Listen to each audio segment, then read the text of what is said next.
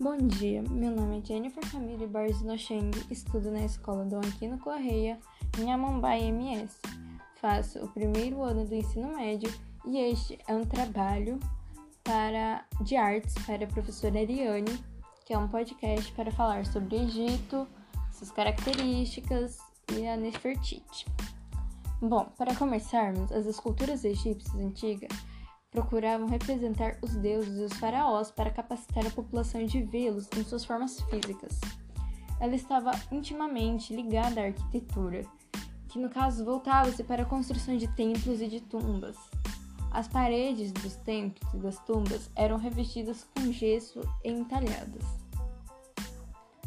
Cada parte do corpo da escultura tinha que ter determinado tamanho e proporção, com os ombros e o resto voltado para o espectador. Eram representados sempre por formas frontais, com os braços próximos ao torso. As grandes esculturas eram geralmente esculpidas em arenito, as pequenas e médias em madeira pintada, calcário, granito rosa, basalto negro, quartzito rosa e cinza, argila, xisto, cerâmica, bronze, etc.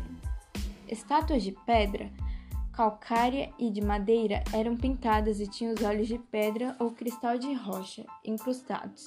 Já as esculturas feitas de cobre, bronze e outros metais eram moldados usando o método da cera perdida.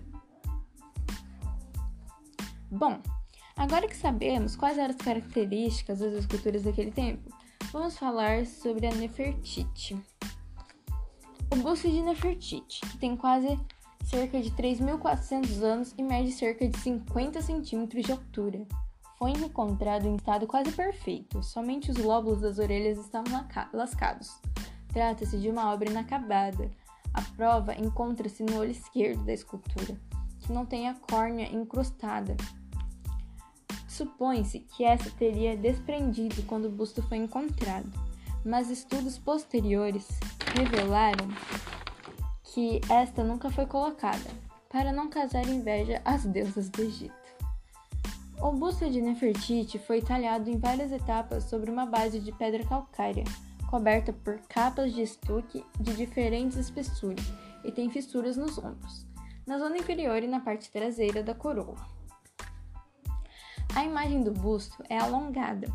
O rosto é muito simétrico, com maçãs proeminentes e nariz perfeito. Pele é delicada e morena, sem marcas de expressões ou rugas. Os olhos são bem marcados e os delineados com maquiagem bem escura. A boca sempre suave, mais ou menos no tom da pele. Na cabeça, aparentemente raspada.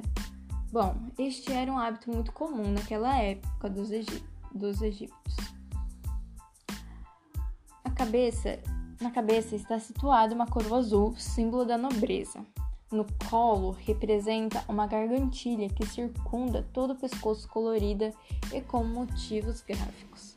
No contexto geral, a escultura exibe uma expressão de jovialidade e com padrão de beleza equivalente ao das mulheres mais belas da época. Nefertiti, mais conhecida como a Rainha do Nilo, foi uma rainha da dinastia do Antigo Egito esposa principal do faraó, que é mais conhecido como Akhenaton. O nome Nefertiti significa a mais bela chegou. Bom, este é o fim do, do nosso podcast. Espero que tenham